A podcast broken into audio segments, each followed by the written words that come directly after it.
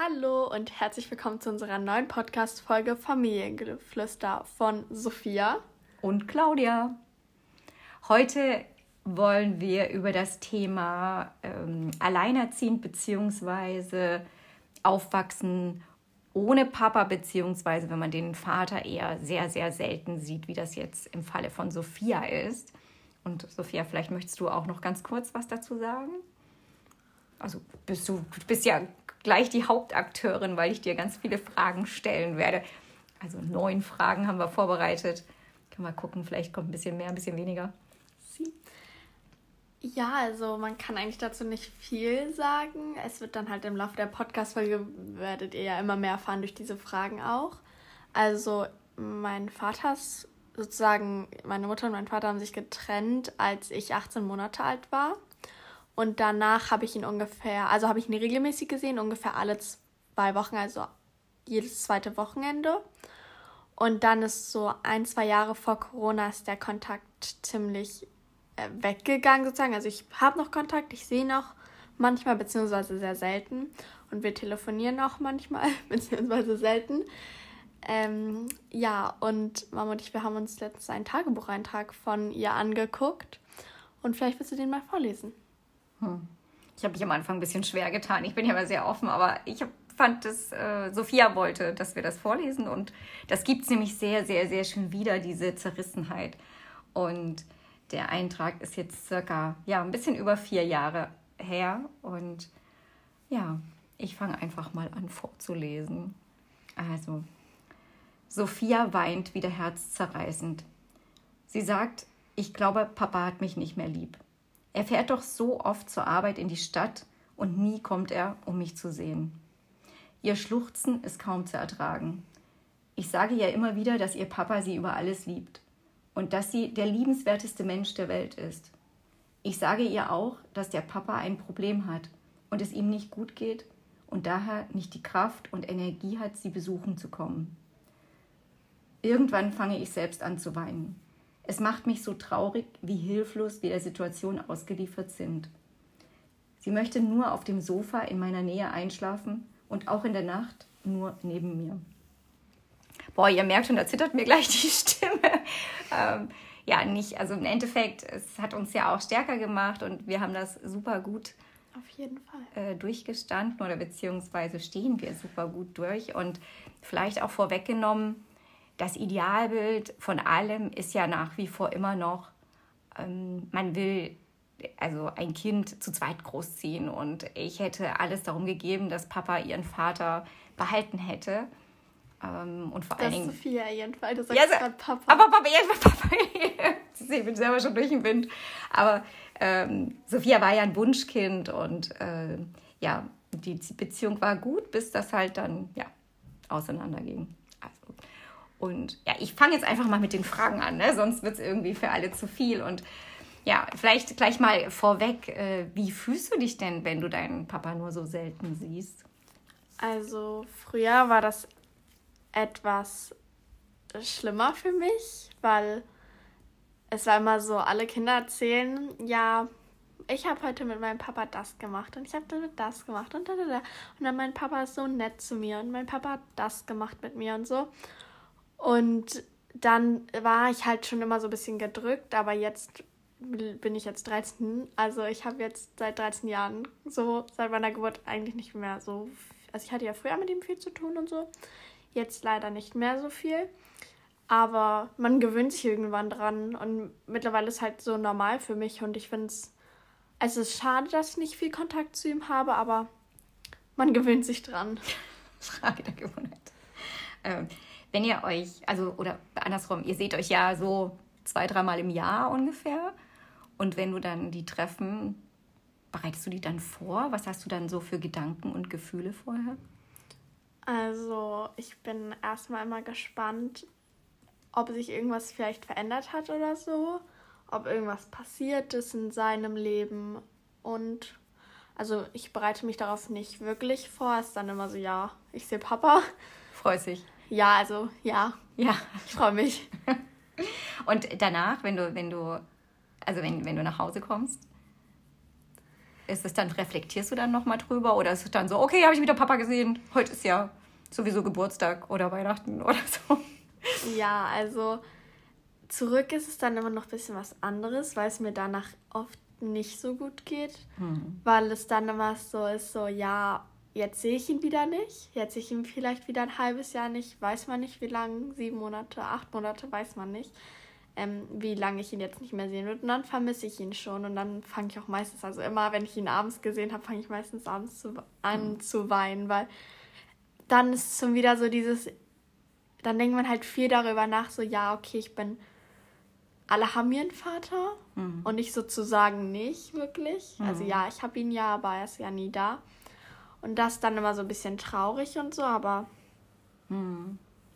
Ja, ja, verstehe ich total. Also lebe ich ja quasi immer mit dir durch sozusagen. Ja. Und dass du dann traurig bist, das, ja, das habe ich ja, kann ich ja immer mitbekommen. Äh, und da sind wir, reden wir ja auch sehr, sehr, sehr viel drüber.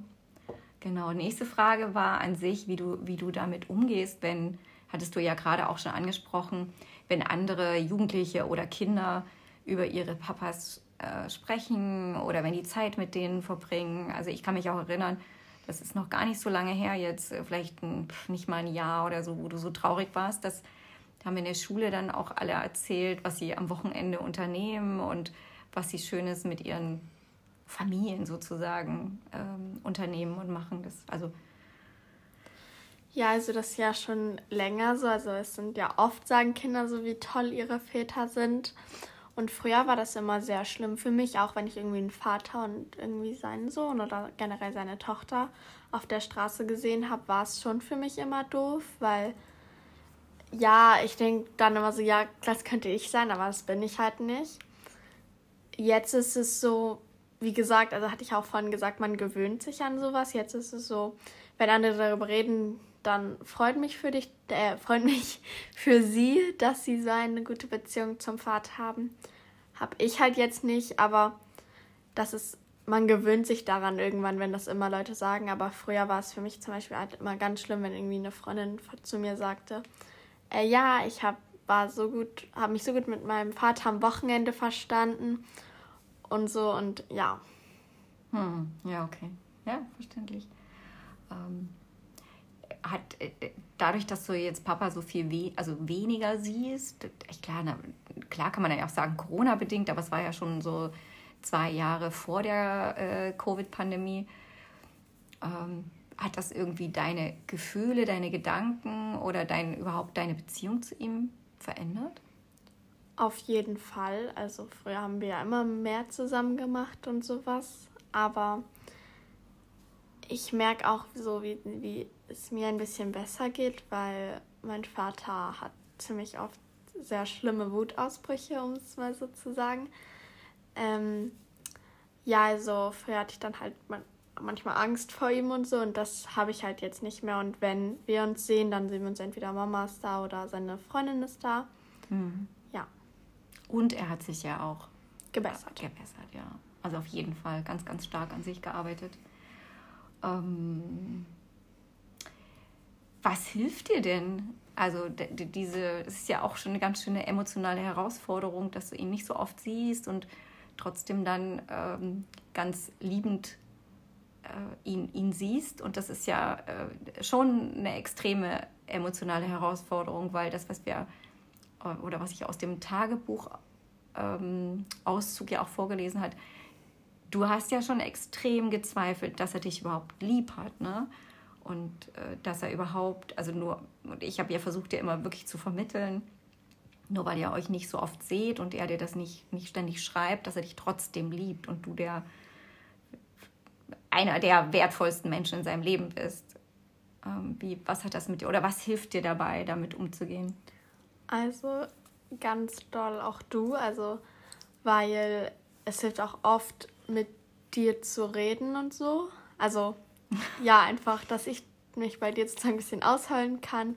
Sonst äh, meine beste Freundin Ida. Mit der rede ich, wenn es mir nicht so gut geht, auch oft darüber. Und sonst einfach hauptsächlich du.